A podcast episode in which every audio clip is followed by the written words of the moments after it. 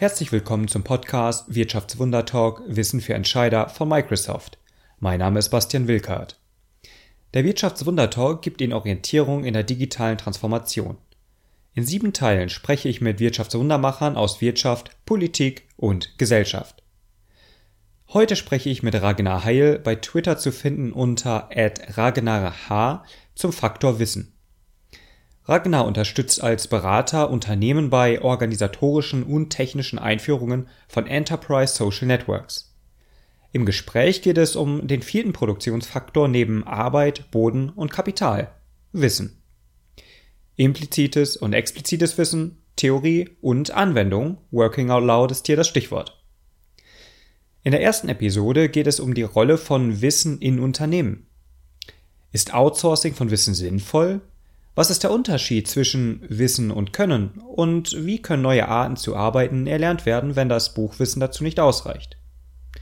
Sie haben Fragen oder Anregungen zum Wirtschaftswundertalk? Dann twittern Sie gerne an at microsoft.de oder an mich at bastianwie. Alle weiterführenden Links finden Sie in der Podcast-Beschreibung. Und jetzt wünsche ich Ihnen neue Erkenntnisse und viel Erfolg auf dem Weg zu Ihrem eigenen Wirtschaftswunder.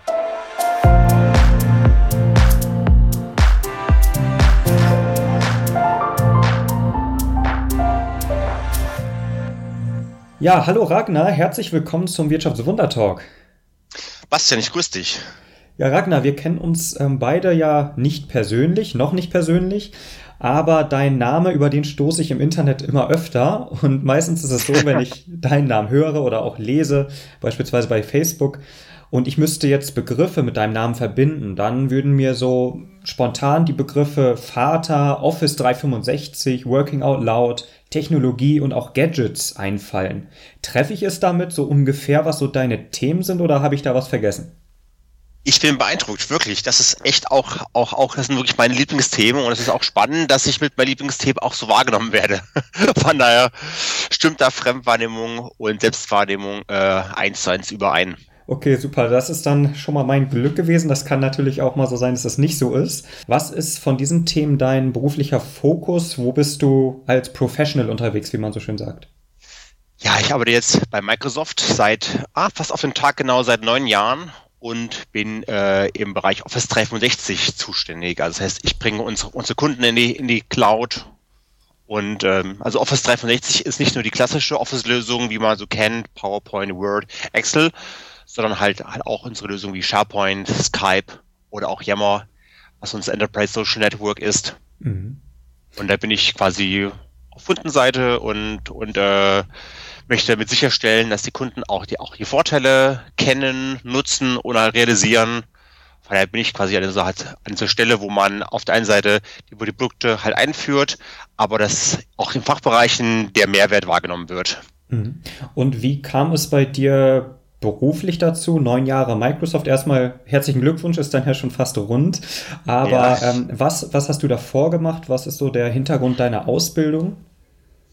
Ja, also ich hatte ein Studium gehabt in der Soziologie und Pädagogik. Das war von 1994 bis 1999. Uni Heidelberg, habe einen Magister in Sozialwissenschaften äh, habe dann aber eigentlich sofort ab 99 in dem Bereich IT ähm, arbeiten wollen, weil die New Economy war dann gerade am, am Blühen in den, in den höchsten Phasen. Der Hype war, war gerade riesengroß. Von daher gab es für mich eigentlich nur einen Weg. Ich muss in die Internet-Wirtschaft ähm, rein und habe eigentlich jetzt in den ganzen letzten 16, 17 Jahren auch nichts anderes ähm, gemacht. Also nur IT, Internet, Social Media, Software. Hm. Glaubst du, das bleibt auch erstmal dabei die nächsten Jahre thematisch? Ist das so dein, dein Thema wirklich auch, so Technologie? Ah, ich habe ja mal irgendwann mal in jungen Jahren, in jugendlichen Jahren gesagt, mein Traum ist halt, den, das Hobby zum Beruf zu machen. Und ich glaube, ich habe es echt geschafft. Von daher, ich äh, diese Mischung, äh, was natürlich auch, auch Nachteile hat, wenn dann, wenn das berufliche und das private völlig verschmelzen und die Trennung nicht mehr da ist, hat auch ein paar Nachteile, aber die Freude ist einfach riesengroß. Von daher werde ich auf, auf diesem Kurs bleiben. Schön. Ja, das klingt gut. Da, dazu dann ja nochmal Glückwunsch. Das geht ja nicht, nicht allen so. Also das Hobby zum, zum Beruf zu machen und da auch diesen Einklang zu finden. Wir wollen jetzt ja noch mal so ein bisschen, nachdem wir dich so ein bisschen kennengelernt haben, ein bisschen über zwei Themen sprechen. Ähm, einmal Working Out Loud, ähm, das ist das Thema, das wir im zweiten Teil, in der zweiten Episode behandeln werden. Ja. Zunächst aber mal so ein bisschen das Thema, das breite Thema Wissen, die Rolle von Wissen in Organisationen, ähm, bei Mitarbeitern, in Teams mal ein bisschen beleuchten. Und ich habe ähm, neulich so schön gelesen, dass neben Arbeit, Boden und Kapital die drei Produktionsfaktoren jetzt Wissen als der vierte Produktionsfaktor von vielen angesehen wird. Ähm, würdest du das auch so sehen? Das sehe ich also auch ganz genauso und das haben wir schon seit, seit längerem auch, auch diese These im Raum. Aber jetzt gerade durch diesen Hype der digitalen Transformation ist dieser Punkt noch viel wichtiger. Weil, weil in dem Augen, Augenblick ist uns auch wirklich allen klar geworden, dass wir, dass, dass das Wissen noch schneller sich halt generieren muss. Das Wissen ist auch schneller am Veralten und die Digitalisierung nimmt halt äh, in, in Bereichen zu, die wir uns noch vor einem halben Jahr ja gar nicht halt vorstellen konnten. Dass wirklich immer mehr Gegenstände ähm, digitalisiert werden, IP-Adressen kriegen, also Internet of, of Things als großes Schlagwort. Mhm. Und das verändert halt die Wirtschaft ganz massiv. Und dadurch ist halt Wissen als Ressource noch viel wichtiger als vorher. Mhm. Und war das beispielsweise, ich nehme jetzt mal nur einfach eine Zahl so raus, in den 50ern oder in den 60ern, ähm, spielte das da noch nicht so eine Rolle? Ich meine, man ging ja auch zur Schule, hat seine Lehre gemacht, eventuell studiert. War das, war das überhaupt Wissen oder war das etwas anderes? Das war auch Wissen und auch wieder in der, in der Kombination aus, aus äh, angelernten, angelesenem Wissen, also dem, dem eher äh, universitären, schulischen Wissen und dann, und dann dem halt Erfahrungswissen in Kombination auch wieder mit halt Können, mit wirklicher Kompetenz. Äh, das haben wir heute eigentlich immer noch so, nur der Unterschied heute ist, ist extrem schnelllebiger. Und wir, und wir sehen, dass wir Sachen, die wir vor, vor drei Jahren noch glaubten, dass das schon mittlerweile veraltet ist. Also wo wir, wo wir noch äh, so, als, so als Beispiel vor, vor drei Jahren dachte jeder irgendwie, äh, Tablets sind der riesengroße Boom und wir werden den ganzen Tag nur noch an Tablets halt arbeiten und die Laptops, die sind komplett äh, abgeschafft. Wir brauchen keine PCs mehr, wir haben nur noch einen ganzen Tag halt Tablets dabei und arbeiten damit. Die Sachen, die damals halt ja schon fast Konsens waren, hat sich jetzt gezeigt, nein, es ist einfach nur ein weiteres Medium, aber es löst halt nicht den PC oder den Mac halt ab. Hm. Du hast jetzt gerade schon mal den anderen Begriff genannt, auf den ich eigentlich auch gleich draufkommen wollte, und zwar das Thema ähm, Können. Deswegen ähm, noch die Frage, also wie würdest du Wissen von Können unterscheiden? Oh, jetzt muss ich gucken, ob ich, ob ich, ob ich wirklich eine, eine strenge Luhmannsche äh, halt Definition äh, kriege. Der habe ich jetzt äh, gerade nicht dabei. Was mir wichtig, wichtig ist, äh, ist, ist in dieser halt Diskussion äh, definitiv, dass, dass wenn ich mir mal angucke, wo das Wort Wissen eigentlich herkommt, von seiner halt etymologischen Wurzel, hat halt Wissen immer, immer was zu tun auch mit, mit Sehen. Also das heißt, also wenn ich, wenn ich sowohl im, im Sanskrit schaue, ist es das Veda oder im, im Lateinischen ist es das halt, ähm, halt wieder Wissen kommt immer wieder von der Wurzel vom Sehen und ist quasi ein Erkenntnisgewinn ähm, durch Sinnesorgane. Hm. Das heißt, es ist nicht nur ein reines, äh, ein reines äh, äh, Anlernen, Anlesen, sondern es geht auch wirklich um eine Erkenntnis, die ich halt sinnhaft ähm, mir halt aneigne. Und äh, Können ist dann wirklich eine, eine praktische Erfahrungskompetenz ich nehme immer so dieses, dieses äh, plakative Beispiel, wo ich sage, ja, es gibt Menschen, die gucken sich über viele Jahre, Jahrzehnte äh, Fußballspiele im Fernsehen an und sind dann die, die Experten und die, und die Profitrainer und sie wissen auch eigentlich alles besser. Aber auf dem Fußballplatz selber ähm, haben sie dann doch signifikante Schwierigkeiten. Das, okay, das ist schon mal ein sehr gutes Bild. Das werde ich mir versuchen zu merken, weil das, glaube ich, auch die Problematik auch der Anwendbarkeit von reinem Wissen jetzt in diesem Verständnis gut darstellt, oder? Ja, auf jeden Fall. Und, und, und dieses Beispiel äh, sehe ich also extrem oft auch in, auch in Firmen, dass ich zum Beispiel, äh, ich, also ja, eines meiner Lieblingsthemen ist ja mal so Enterprise Social Networks, jetzt in diesem Fall Microsoft Yammer. Mhm. Und dann rede ich halt oft drüber und dann sagen die, ja, das sieht ja aus wie Facebook, äh, das kennen wir schon, ist ja ganz easy und ganz leicht und, und dann merkt man irgendwie so, die finden das super Spiel leicht. Aber trotzdem kommt es nicht in die Anwendung. Sie nutzen es halt, es halt nicht. Sie denken, es wäre leicht und deshalb wird es auch unter, unterschätzt von der Macht, von der, von der, von der wirklichen Stärke, was so ein Tool halt hat. Und dann sehe ich wiederum, es wird halt nicht genutzt, die Power kommt halt nicht zum Tragen. und sie, und sie schreiben dann weiter äh, massiv E-Mails, wo man eigentlich keine keine E-Mails schreiben müsste. Die, die Anwendung oder auch der Umgang damit wird halt nicht geübt. Und das ist ja, glaube ich, auch ein Thema dann bei beim Thema Working Out Loud, worüber wir nachher noch genau. sprechen werden, das, mhm. das Anwenden auch von neuen Arbeitsweisen. Und ich denke mal, gerade im Bereich der Einführung von Enterprise Social Networks gibt es natürlich auch noch wieder den Fall, dass man ja jahrelang eine andere Art zu arbeiten auch gewohnt ist. Also da gibt es dann den Alltag, da gibt es die Routinen und das weiß, glaube ich, jeder auch im eigenen Leib, eigene Routinen ähm, mal so eben zu ändern, ist ja auch nicht so einfach, ne? Absolut, ganz, ganz wichtiger Punkt, weil, weil, weil in, in unserem Themenfeld, äh, du hast ja auch die, die halbe Webseite mit New Worker und so, und äh, da, da kriegst du halt ganz, ganz stark in die, in die tägliche Arbeitsprozesse halt ein. Und, und wenn man diese, diese Habits, diese alltäglichen Gewohnheiten verändern möchte, dann braucht man schon ein, eine, eine, eine sehr gute Motivation, einen sehr großen äh, Antrieb und man braucht auch auf, auf jeden Fall eine, einen gewissen Schmerz, einen Pain, wo man sagt, Mensch, das ging einfach schlecht. Ich brauche diese, diese, diese neue Arbeits- und Kulturtechnik, weil die alte einfach sehr nervig war, sehr kompliziert war, lange dauerte und ich brauche quasi was Neues, weil das alte nicht gut funktioniert hat. Wenn ich das halt nicht bieten kann, wenn ich, wenn ich diese Vorteile nicht bieten kann, äh, dann wird es halt auch nicht angenommen. Da fällt mir jetzt gerade noch der Satz ein von einem ähm, von mir bekannten Autor Lars Vollmer, der mal sagte, naja, in Unternehmen gibt es nicht unbedingt ein Wissensproblem, sondern ein Umsetzungsproblem. Das mhm. finde ich bringt es da auch nochmal gerade in diesem Themenbereich gut auf den Punkt. Und nochmal eine Anschlussfrage ähm, zur Einstiegsfrage vorhin mit Arbeit, Boden und Kapital.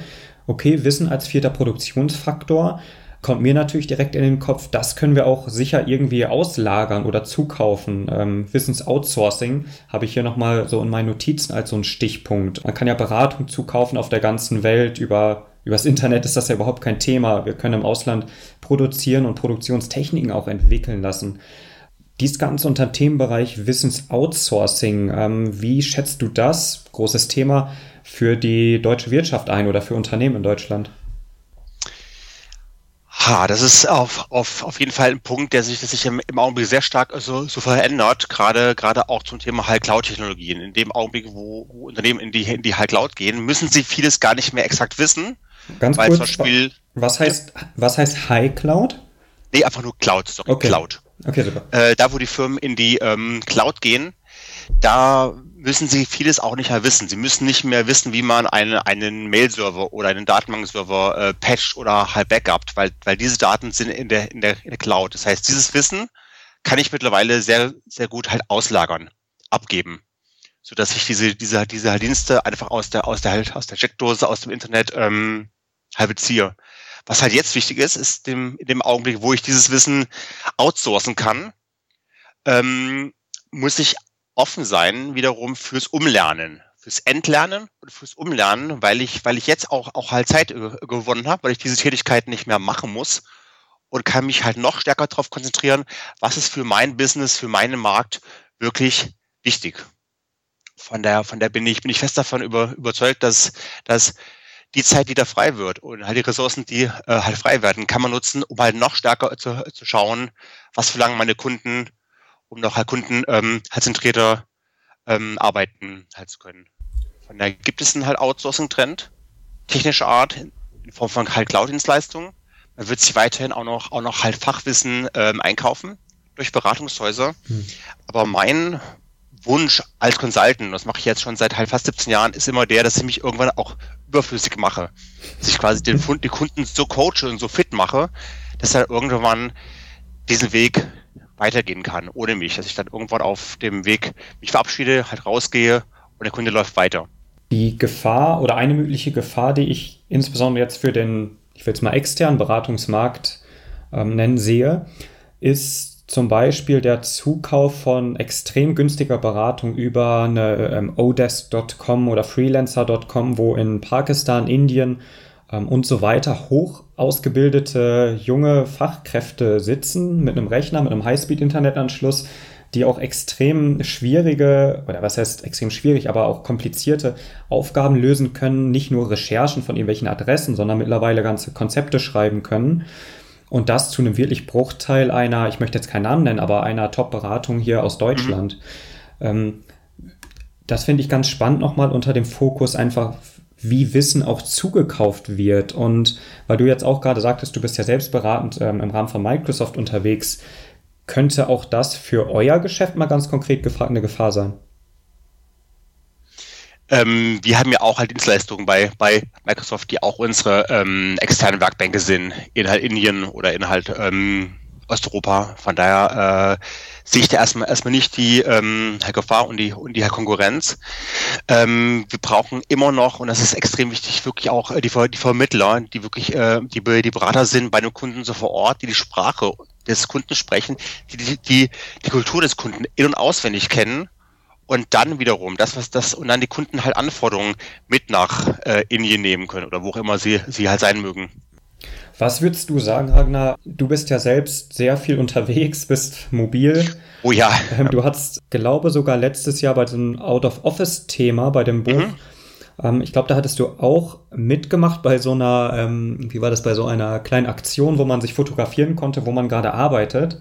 Ganz genau, ja. Ich habe das Bild nicht mehr ganz genau vor Augen. Ich glaube, hattest du da nicht was mit einem Springbrunnen irgendwo saßt du oder verwechsel ich das gerade? Das war Daniel Pankras von der Deutschen Post, genau, der saß mit, mit, dem, mit dem Springbrunnen, hatte seine, seine, seine äh, ja. Okay, dann habe ähm, ich euch da verwechselt. Genau, aber ich war mal, genau, meine Bilder waren, ich lass mich kurz erinnern, ich war im ähm, unterwegs, in meinem Garten war ich, ich war in einem Zug unterwegs, im Flugzeug, war im Microsoft-Büro in einem, auf dem, in einem, in einem Außenbereich bei den äh, Strandkörben. Ja, und ich, und ich arbeite eigentlich wirklich überall. Also, also mittlerweile gibt's gibt's wirklich sprichwörtlich keinen Platz mehr, äh, wo ich halt nicht am Arbeiten bin, wenn ich auch, auch morgen früh mal im, im, im Bett nochmal die halt E-Mails checke oder so weiter oder auf halt gehe. Und wie würdest du sagen, wie beeinflusst das ja, wie soll ich sagen, dein Wissen, wenn es da überhaupt einen direkten Einfluss gibt, sonst anders gefragt, wie beeinflusst das überhaupt die Arbeit und auch die Zusammenarbeit mit anderen, wenn sich die Zeiten und die Orte auch voneinander entgrenzen? Ja, also auf, auf der einen Seite schenkt es mir, dass ich wirklich arbeiten kann, wann und wo ich möchte und äh, schenkt mir natürlich erstmal Freiheit. Hm. Freiheit, die ich wirklich nutzen kann, wo ich sage, so, heute hat mir das, das Beispiel, meine, meine, meine Tochter hat eine Zirkusaufführung von der Schule um halt 16 Uhr, äh, da gehe ich hin, da werde ich nicht halt arbeiten, volle Konzentration auf den, auf den Zirkus, maximalen Foto auf halt Instagram. Ähm, und dann gibt es wiederum Zeiten, wo ich sage, oh, ich habe halt ein, eine, eine, Konferenz mit unserer Mutterfirma in Redmond bei, bei Seattle und mache dann mal halt abends was. Und, mhm. und, von daher kann ich, kann ich mir den, den Tag sehr gut frei halt einteilen und, und genieße es auch. Denkst du, dass das durch Lernen oder Üben, um wieder ein Stück zurück auch zum Thema zu kommen, dass das erlernbar ist, dieser Umgang mit dieser Art der Arbeit? Ich meine, wir sprechen zwar auch über Technologie, keine Frage, aber auch die Fähigkeit, Prioritäten zu setzen zwischen privat und beruflich, ohne gleichzeitig so wie, ähm, wie sagt man so schön, Teufel und Weihwasser mit diesen beiden Bereichen umzugehen. Mhm. Glaubst, glaubst du, das ist was, was man erlernen muss, wenn man nicht beispielsweise mit zum Beispiel solchen Technologien groß geworden ist? Kann man das erlernen? Auf jeden Fall, ja. Das kann man, das kann man wirklich auch, auch lernen durch, durch einfach ganz, ganz starke Fokussierung auf seine Ziele, wo ich wirklich sage, so, ich habe jetzt heute wirklich hier diese, diese Ziele, die schreibe ich mir morgen früh auf, das sind die fünf Ziele, die ich halt erreichen muss, oder die sieben Ziele. Und ich bin nicht mehr, wie ich es von, von früher kenne, angewiesen, dass ich jetzt acht Stunden lang auf dem Bürostuhl sitzen muss und einfach den, die, die acht Stunden irgendwie halt rumkriegen muss, sondern ich habe völlig Ziel, orientiert und ich die Ziele halt erreiche. Ob ich die zu Hause erreiche, im, im halt Büro meines Arbeitgebers oder beim Kunden, ist komplett sekundär. Es gibt Kontexte, wo ich, wo ich super gerne beim, beim Kunden bin, gerne halt reise, weil ich weiß, dieser Workshop vor Ort beim Kunden ist absolut wichtig für die Beziehungspflege. Aber ich fahre nicht zum Kunden, um da acht Stunden lang Word-Dokumente zu, äh, zu schreiben und zu halt, zu halt konzipieren. Das kann ich wunderbar gut machen mit der Tasse Kaffee bei mir im Garten, wenn jetzt wieder Sommer wird oder im Homeoffice ähm, Büro, heißt diese stillen Zeiten, diese Ruhezeiten, wo ich wirklich äh, halt Konzentration brauche zum Schreiben, zu überlegen, da muss ich nicht beim Kunden sitzen. Das mache ich dann halt in anderen Orten. Hm. Von daher ist mir ganz, ganz wichtig, äh, bei dieser Frage, wo arbeite ich und wann halt arbeite ich, zu über, überlegen, wann ist es sinnvoll? Wann ist die Reise sinnvoll? Wann ist das Ausschalten, das Offline-Gehen halt sinnvoll? wo ich wirklich mal, mal wirklich Zeit brauche zum, zum mal Nachdenken. Und das mache ich meistens in Form von ähm, halt Bewegung, indem ich halt dann sage, Mensch, ähm, Sonnenschein, 14 Uhr, ich gehe jetzt einfach mal eine Stunde raus und, und schaue, dass ich wirklich wieder mal zum Nachdenken komme. Das heißt, ich, ich, ver, ich verlasse halt den Raum und, und nehme mir, mir so die Zeit zum Krafttanken, Sport machen und nachdenken.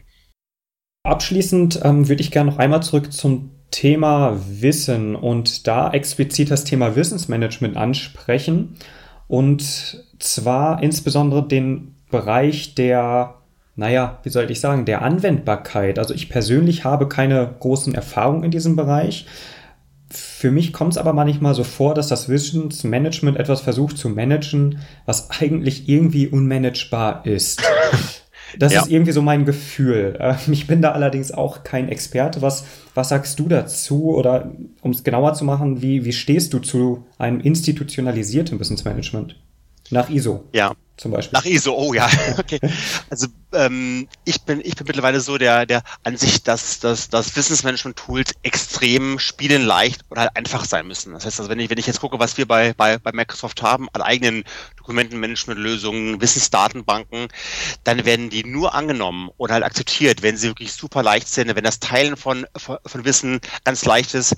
Das heißt, ganz kurze, wenige Schlagwörter, wenige halt Keywords, Metadaten das muss leicht sein und die Suchmaschine muss extrem effektiv sein. Das ist schon mal ganz, ganz wichtig. Plus, ich brauche, ich brauche neben diesen Wissensdatenbanken, brauche ich äh, informelle Lösungen, wo ich, wo ich wirklich ein Social Network nehmen kann, damit ich leicht Wissen teilen kann, damit ich von, von unterwegs über meine Mobile App Wissen teilen kann.